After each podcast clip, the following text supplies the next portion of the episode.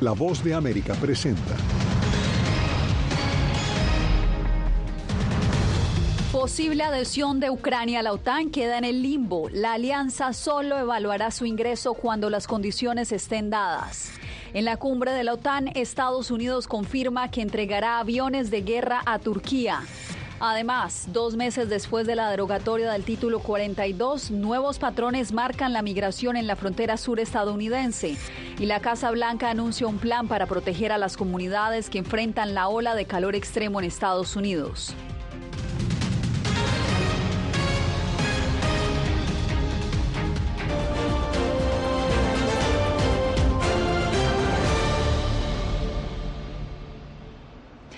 ¿Qué tal? Les doy la bienvenida a esta emisión del Mundo al Día. Soy Yasmín López. Hoy comenzó en Lituania la cumbre anual de la OTAN, donde los líderes de las 31 naciones aliadas evaluaron la posibilidad de adhesión de Ucrania. Desde Vilna nos acompañan nuestros enviados especiales Jorge Agobián y Celia Mendoza. Celia, comienzo contigo. La OTAN dijo que solo invitarán a Ucrania a la alianza cuando las condiciones estén dadas. ¿A qué condiciones exactamente se refieren y cuál fue la reacción del presidente Zelensky? Yasmín, las condiciones están delineadas en un comunicado que fue entregado durante esta jornada. Se habla específicamente acerca del fin de la guerra en Ucrania. Esta invasión no provocada que lleva a cabo Rusia tendrá que terminar. Al mismo tiempo empezarían un proceso donde los miembros de la OTAN colaborarían para que el ejército de este país se pueda poner a la parte del resto de los miembros de esta alianza, algo que es fundamental. Pero esto no garantiza garantiza, ya que al fin de este proceso tendrían que tener una decisión unánime los miembros de esta organización para finalmente darles la posibilidad de entrar, lo que el líder de Ucrania considera como algo que no es lógico. Este martes, en el marco de la cumbre de la OTAN, sus líderes acordaron permitir que Ucrania se una cuando los aliados estén de acuerdo y se cumplan las condiciones de acuerdo con el jefe de la alianza militar, Jens Stoltenberg. Hay una guerra en toda regla y por lo tanto creo que todos los aliados están de acuerdo en que cuando la guerra está en marcha, ese no es el momento para hacer de Ucrania un miembro de pleno derecho. Entonces, estas son dos cosas diferentes. La cuestión de gobernanza, corrupción, interoperabilidad, que es un problema independientemente de si se trata de una guerra o no. Al final del día tiene que haber aliados que evalúen, como siempre hacemos cuando tenemos una ampliación, si se cumplen esas condiciones y luego tomar la decisión sobre una invitación. El anuncio no fue bien recibido por el presidente ucraniano Volodymyr Zelensky, quien ha criticado el hecho de que la organización no fijara una fecha de ingreso definitiva, calificándolo de absurdo. Esto significa que se está dejando una ventana de oportunidad para negociar la membresía de Ucrania en la OTAN en las negociaciones con Rusia. Y para Rusia, esto significa motivación para continuar con su terror.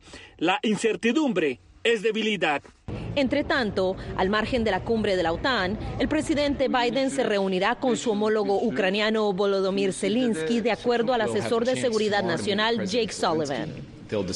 Discutirán cómo Estados Unidos, junto con nuestros aliados y socios, están preparados para asumir compromisos a largo plazo para ayudar a Ucrania a defenderse ahora y disuadir futuras agresiones. Por su parte, el portavoz del Kremlin, Dmitry Peskov, aseguró que Moscú seguiría de cerca las decisiones tomadas por los líderes, advirtiendo que se tomarían medidas en respuesta para garantizar la seguridad del país.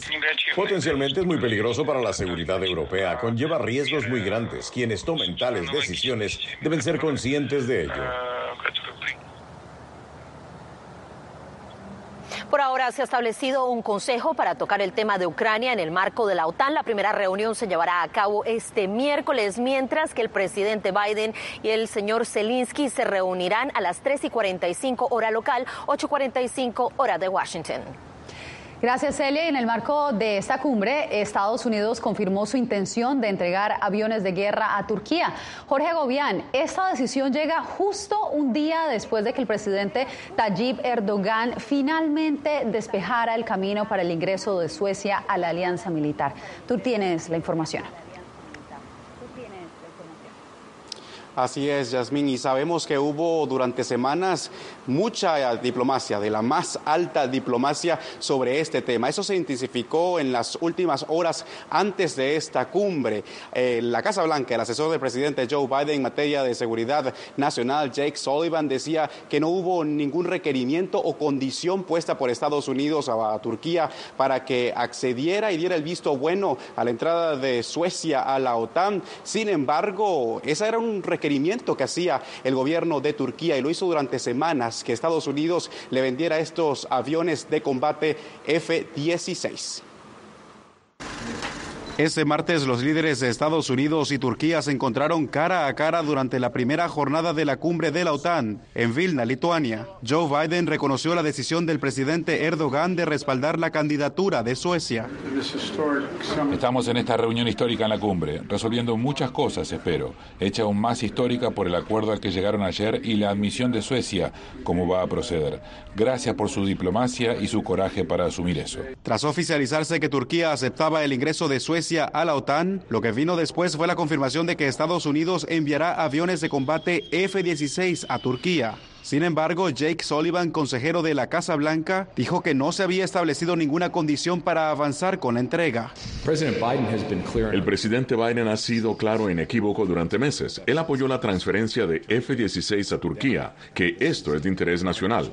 Es el interés de la OTAN que Turquía obtenga esa capacidad. La entrada de Suecia representa otro revés para el presidente ruso Vladimir Putin, quien ha tratado de frustrar una expansión de la OTAN a las puertas de Moscú. Frente a la noticia, el Kremlin dijo que esto tendría claras implicaciones negativas para la seguridad de Rusia. En cuanto a las medidas, serán similares a las que están planificando en el contexto de la adhesión de Finlandia que ya ha tenido lugar. Ahora solo falta la aprobación de Hungría para que Suecia entre con la unanimidad necesaria a la OTAN pero Budapest ya dijo que no hará resistencia frente a la decisión de Ankara. Hay que destacar para que Estados Unidos venda estos aviones F-16 a Turquía debe pasar un proceso de consulta y aprobación en el Congreso donde no se descarta que haya resistencia por parte de algunos legisladores, no solo los opositores al partido del presidente Joe Biden, sino también del Partido Demócrata.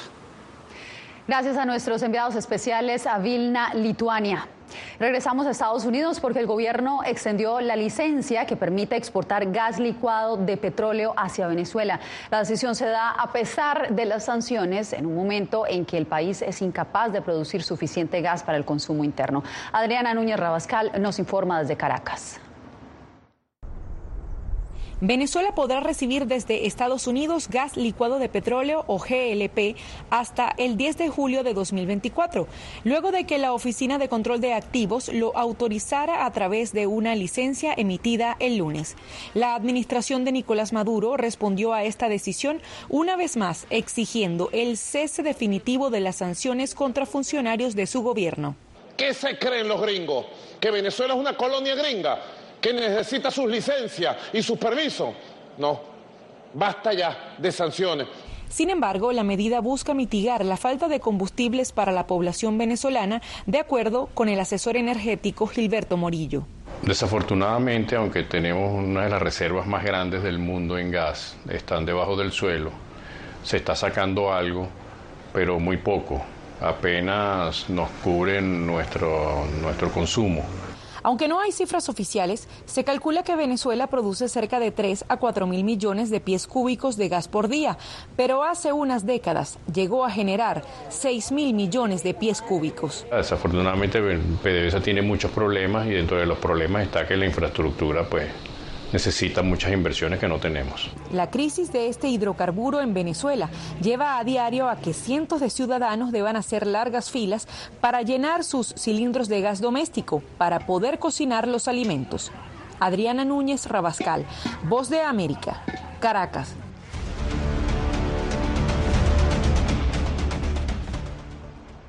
Este martes se cumplen dos meses desde la derogatoria del título 42 y la reimplementación del título 8 en la frontera sur estadounidense. Aunque el flujo migratorio ha bajado, autoridades consideran que las cifras siguen siendo altas. César Contreras nos da los detalles. Dos meses después del fin del título 42, así han cambiado los flujos migratorios. La patrulla fronteriza reporta que durante el título 42 llegaron a tener hasta 2.700 encuentros diarios con migrantes, pero durante el título 8 el mayor pico que han tenido ha sido de 400 encuentros. La situación en la frontera continúa siendo un desafío luego del término del título 42 hace dos meses. Los números de encuentros de migrantes con agentes de la patrulla fronteriza han descendido, pero continúan en niveles alarmantes. Aquí en el sector del Paso todavía seguimos muy ocupados, todavía estamos viendo los números altos. al promedio, eh, cada día que en el sector del Paso vemos más de 400 aprehensiones, o sea que los números todavía siguen poquito altos. Según datos de la patrulla fronteriza en el sector del Paso, en lo que va del año fiscal hasta finales de mayo se han registrado 334 mil aprehensiones de migrantes, un incremento del 80% a comparación del año fiscal anterior. Para Alan Lizárraga de la Red Fronteriza por los Derechos Humanos, estos números demuestran la desesperación de los migrantes por una vida mejor. Aún tenemos a migrantes del otro lado de la frontera en situaciones este, que nos preocupan, expuestos a la violencia en México. A pesar del riesgo de deportación, ahora bajo el título 8, Yendri Casillo, originaria de Venezuela, prefirió entregarse a quedarse en México y junto a su familia ya tienen una semana en un albergue del Paso. Yo no tenía el miedo de que me deportaran, el miedo mío era que me devolvieran a México y ahí intentaron otra vez quitarme a mi hija. Porque ahí en Ciudad Juárez me la intentaron quitar, pues una camioneta blanca se paró, bajaron dos personas y me la intentaron quitar. No fue nada fácil para nosotros y por eso nos entregamos. Ahora con la aplicación del título 8 se espera que el proceso de asilo se restablezca gradualmente. Por su parte, el gobernador de Texas, Rick Abbott, ha propuesto un muro flotante en el río Bravo para intentar contener la migración. César Contreras, Voz de América, El Paso, Texas. Nicaragua está viviendo una fuga masiva de cerebros debido a la represión del gobierno contra la oposición. Laura Sepúlveda nos reporta que a Estados Unidos están llegando talentosos profesionales que nunca pensaron salir de su país. Él es un exiliado nicaragüense. Pasó de tener un trabajo estable y una reputación en Managua a intentar rehacer su vida en Estados Unidos. Por seguridad, le protegemos su identidad. En el vecindario donde yo viví en la colonia, pues me conocen bien pues de que no, no, no soy muy amigable con el gobierno y con todo lo que hacen. Entonces, la gente que vive ahí, que trabaja para el gobierno, pues sabe, los conocían muy bien y me pusieron mi nombre en una lista de, de buscados. Lo buscaban en la casa, en la calle, por donde iba. Asegura que su meta nunca fue vivir lejos de su país. Beneficio en sí, hasta el momento no he mirado ninguno, pues lo único que estoy vivo, ¿verdad? Y que no estoy este, eh, detenido en Nicaragua o muerto. Lo que sí me gustaría es tener un trabajo para poder este, eh, subsistir por mí mismo, no, no ser una carga de nadie. Las circunstancias lo han obligado a aceptar cualquier tipo de trabajo, incluso en limpieza, mientras en su país se desempeñaba en la ingeniería civil. Perforaba pozos para sacar energía geotérmica, trabajaba con compañías extranjeras, la última compañía con la que trabajé era de Islandia. Perforamos siete, siete pozos. Él es uno de los muchos cerebros fugados de Nicaragua, pero no ve que las puertas a oportunidades se le abran fácilmente aquí en Estados Unidos lo que confirma la directora del sitio que de manera independiente hoy lo alberga en la capital de Texas. Canadá o Europa si admiten a alguien y dicen puede solicitar asilo, le dan comida, refugio, la posibilidad de trabajar y de recibir atención médica, por lo menos mientras están en proceso. Y en este país no estamos brindando ningún servicio a las personas que buscan asilo. Desde 2018, cuando estalló la crisis, más de 600.000 nicaragüenses han salido del país, develan datos del colectivo de derechos humanos Nicaragua Nunca Más. En el año fiscal 2022, 164.600 nicaragüenses llegaron a Estados Unidos según datos registrados por la Agencia de Inmigración y Aduanas. Laura Sepúlveda, Post de América, Austin, Texas. 37 millones de estadounidenses están bajo alerta por el calor extremo. La situación llevó a la Casa Blanca a lanzar un plan de acción para proteger a las comunidades más afectadas. Ángela González nos cuenta de qué se trata. El calor extremo no es ajeno para nadie. Los cambios elevados en las temperaturas representan un riesgo para la salud. Texas, Arizona, Puerto Rico, Florida, Michigan, Vermont y Nueva York han batido récords de calor en este mes de junio y julio se perfila como el más caliente alguna vez registrado. Lo que hacemos es tratar de caminar en horas más tempranas, buscando lugares donde haya sombra, usar bloqueador solar e hidratarnos bastante. La Casa Blanca lanzó este martes un plan de acción para combatir el calor extremo que incluye 25 millones de dólares de inversión para aires acondicionados para hogares de bajos ingresos y revestimientos de techos fríos y sellado de ventanas. Además, anunció la apertura de una oficina dedicada al cambio climático y de centros de investigación virtuales de la Administración Oceánica y Atmosférica para rastrear el calor. Antes había un poco más calor, ahora sentimos más eh, extremo el calor. Y siempre también eh, hidratándome, que es lo más importante. Adicionalmente, la Casa Blanca sostendrá una cumbre de resiliencia climática en viviendas asequibles y FEMA llevará a cabo una campaña de verano para saber reaccionar y protegerse ante el calor y la meta es que las escuelas se conviertan en lugares seguros para enfriarse. El cambio climático está haciendo estragos en nuestro planeta. Eh, lo podemos ver en, los cambios que hay en la naturaleza, en el aire, en las tormentas. Residentes afroestadounidenses y ancianos se encuentran entre los más vulnerables a morir por el calor, según reporta el New York Times. Ángela González, Voz de América, Nueva York.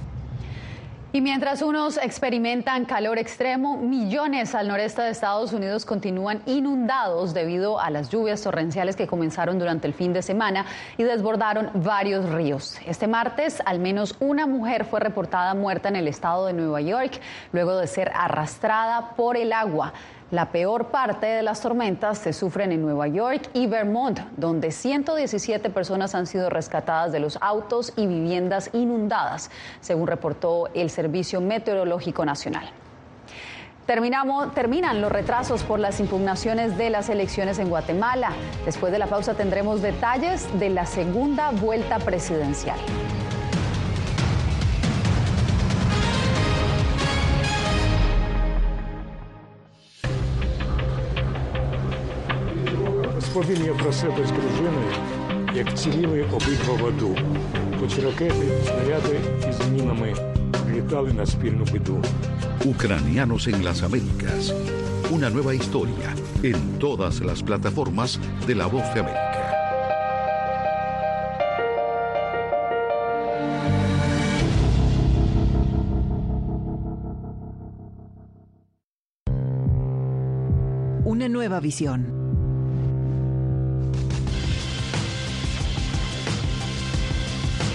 Muy pronto, en Voz de América.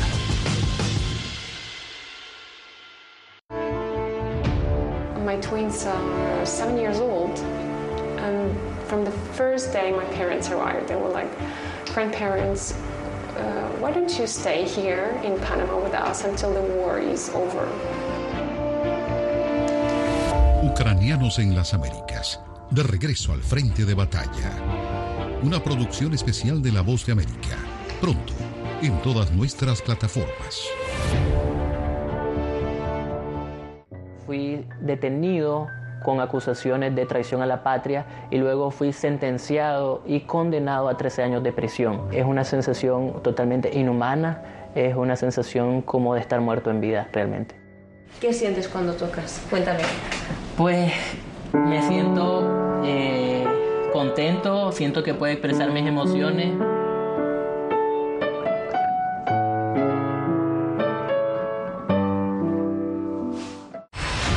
vencer la autocensura, poder mantener los medios abiertos. Periodismo, la prensa libre importa, una coproducción de La Voz de América y TVV. Expuestos a una vulneración de sus derechos básicos. Disponible en vozdeamerica.com.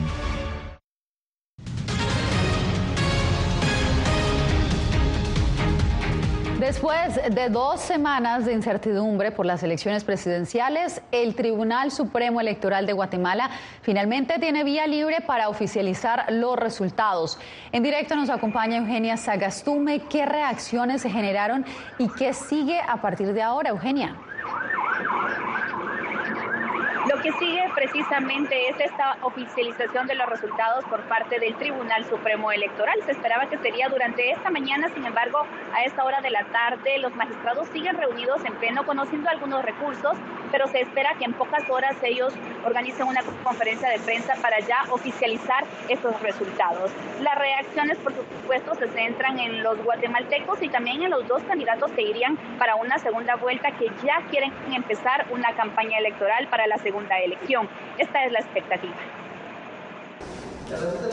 El proceso electoral en Guatemala se centra ahora en escuchar las propuestas de campaña de los dos candidatos que irán al balotaje. Sandra Torres, quien logró el 15.86%, y Bernardo Arevalo, quien sumó un 11.77% de los votos emitidos el 25 de junio. La Corte Suprema de Justicia le dio vía libre a la certificación de la votación en primera vuelta, tras no encontrarse ninguna novedad en la revisión de las actas electorales. Esta Corte estima que el Tribunal Supremo Electoral ha dado cumplimiento en cuanto a las audiencias de revisión de escrutinio de conformidad con lo ordenado por la Corte de Constitucionalidad. La Corte rechazó la solicitud de algunos partidos de hacer un recuento de votos. Además, se confirmó que se mantiene la fecha para la segunda vuelta de las presidenciales. Nosotros estamos trabajando muchísimo, no hemos eh, parado para que la segunda vuelta se lleve a cabo en la fecha prevista. Esta elección se gana o se pierde en las urnas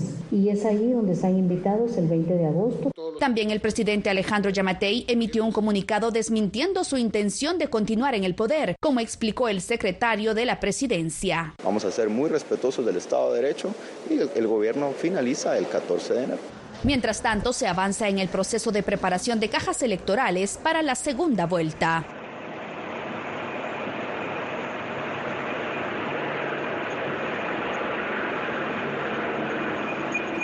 Eugenia, te escuchamos. Hay que mencionar que además de las eh, los candidatos a la presidencia también se debe oficializar quienes van por las 340 municipalidades y también por los 160 diputaciones al Congreso de la República en nuestro país. Yasmín. Gracias, Eugenia. Estamos atentos al desarrollo de esta noticia, lo que diga el Tribunal Supremo Electoral. En Nicaragua, otro sacerdote fue detenido por el gobierno de Daniel Ortega. Ya suman seis religiosos católicos bajo arresto por motivos políticos, según abogados y activistas de derechos humanos. Donaldo Hernández nos preparó el informe. El sacerdote Fernando Zamora fue detenido este domingo luego de participar en una misa en la parroquia San Luis en Managua, según informaron fuentes de la Iglesia Católica la política del régimen de Ortega y Murillo sigue siendo de represión total. Activistas de derechos humanos como Ana Quiroz mantienen una campaña para demandar a la comunidad internacional que presione al gobierno de Daniel Ortega, pues consideran que la detención del sacerdote Zamora forma parte de la persecución a la fe católica. Con el sacerdote Fernando Zamora ya suman seis religiosos católicos encarcelados por razones políticas, según explica el abogado Héctor Mairena. Hay una persecución religiosa, se ha expresado con la detención de sacerdotes, con el impedimento para que ingresen al país sacerdotes, eh, con el bloqueo a las cuentas bancarias de todas las diócesis y todas las parroquias. Hasta el momento las autoridades nicaragüenses no se han referido a la detención del sacerdote Fernando Zamora. El presidente Daniel Ortega ha insistido en sus discursos partidarios que muchos sacerdotes han estado involucrados en un intento de golpe de Estado en contra de su administración, razón por la que ha propuesto que los curas sean electos por el voto. En primer lugar a los curas del pueblo, el pueblo que decida si le parece bien este cura o el otro cura. El dignatario nicaragüense ha llamado a la Iglesia Católica una dictadura perfecta. Donaldo Hernández, Voz de América. Hacemos una breve pausa y regresamos en instantes con más información. Un sueño al alcance de sus manos, una casa propia pero lo que yo no sabía era que esta área eh, tenía un nivel muy alto de contaminación. El impacto entre las comunidades hispanas. Esta contaminación ha perjudicado de una forma desproporcionada a las familias latinas y a los niños. La voz de América busca explicaciones y posibles soluciones a los aires tóxicos. Encrucijada ambiental. Próximamente en todas las plataformas de La Voz de América. Una nueva visión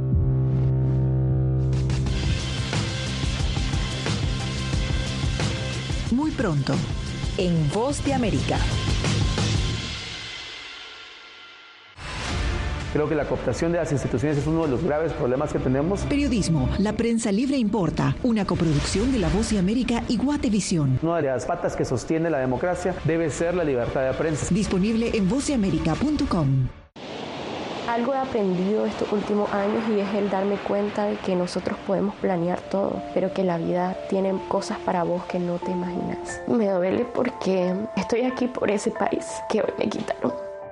Yo siempre he dicho que la libertad está en la mente. Y el hecho de que tu cuerpo esté en un lugar no significa que no sos libre. Siempre me sentí libre, incluso estando presa me sentí más libre, porque pude darme cuenta que si estaba ahí es porque realmente he elegido qué hacer con mi vida. Actualidad. vamos a ver otra cepa nueva y otra cepa nueva. Análisis. En realidad, mucha de esta gente va a quedar parada de nuevo y va a ser una tragedia humana. Debate. Dejen la obsesión. La obsesión la tienen ustedes. Con la información más allá de los titulares. El tema energético es algo que se está analizando. La inflación es un problema global. 30 y 50 metros están ya las tropas. Su respuesta, doctor. Todas las semanas por La Voz de América.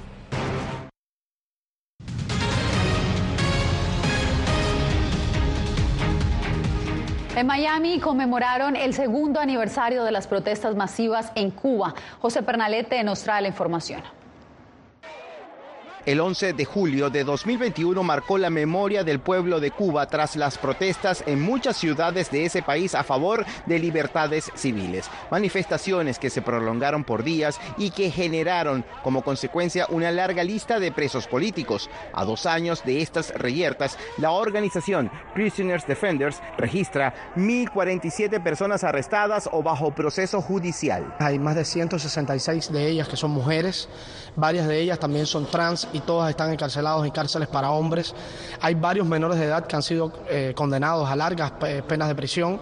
Más de 100 casos de ellos han sido condenados por el delito de sedición. Tras dos años de estas manifestaciones, la ONG y activistas afirman que aún persiste el esquema de judicialización de la protesta con el sostenimiento de la encarcelación e incluso persecución contra la disidencia. Ese día de la rebeldía cubana que el pueblo entero, especialmente esa juventud, salió para afuera a gritar libertad. Hoy, por ejemplo, eh, a, muchos de los activistas en Cuba le han cortado la internet y le han cortado el teléfono. Por su parte, el gobierno de Cuba ha acusado a Estados Unidos de la responsabilidad directa de las protestas callejeras sucedidas en la isla en 2021. Así lo afirmó a través de una editorial en el diario oficial Granma este lunes. Estados Unidos ha instado a La Habana a que libere a los presos y sostiene que las movilizaciones fueron espontáneas. José Pernalete, Voz de América, Miami. No le cambie, regresamos con más en instantes. Aquí tenemos varios desaparecidos y muertos y amenazados todos. Periodismo. La prensa libre importa. Una coproducción de La Voz de América y Fuerza Informativa Azteca. Disponible en vozdeamerica.com. En tiempos de cambios, cuando el mundo parece incierto y lo que escuchamos no refleja lo que vemos, verdad. A través de la pantalla de la Cuando nos cuentan solo una parte de la historia, perdemos la confianza. En momentos de crisis, nuestros sueños, esperanzas y deseos de un mejor mañana dependen de una prensa libre. En La Voz de América te traemos las historias que la gente se arriesga a ver. Conectamos el mundo lo unimos con la verdad.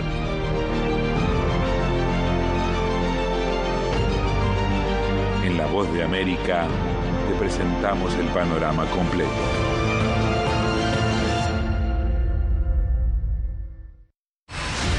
Poder eh, recuperar la libertad de prensa. Periodismo, la prensa libre importa. Una producción especial de La Voz de América. Se ejerció esta profesión con mucho miedo. Disponible en vozdeamerica.com. Algo he aprendido estos últimos años y es el darme cuenta de que nosotros podemos planear todo, pero que la vida tiene cosas para vos que no te imaginas. Me duele porque estoy aquí por ese país que hoy me quitaron. Yo siempre he dicho que la libertad está en la mente. Y el hecho de que tu cuerpo esté en un lugar no significa que no sos libre. Siempre me sentí libre, incluso estando presa me sentí más libre, porque pude darme cuenta que si estaba ahí es porque realmente he elegido qué hacer con mi vida.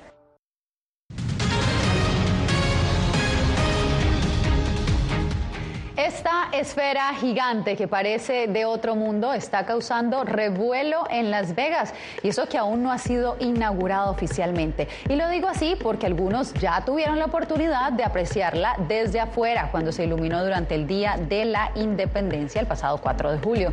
La enorme bola que mide 160 mil pies cuadrados, un área casi de tres campos de fútbol, ya es considerada la estructura esférica más grande del mundo.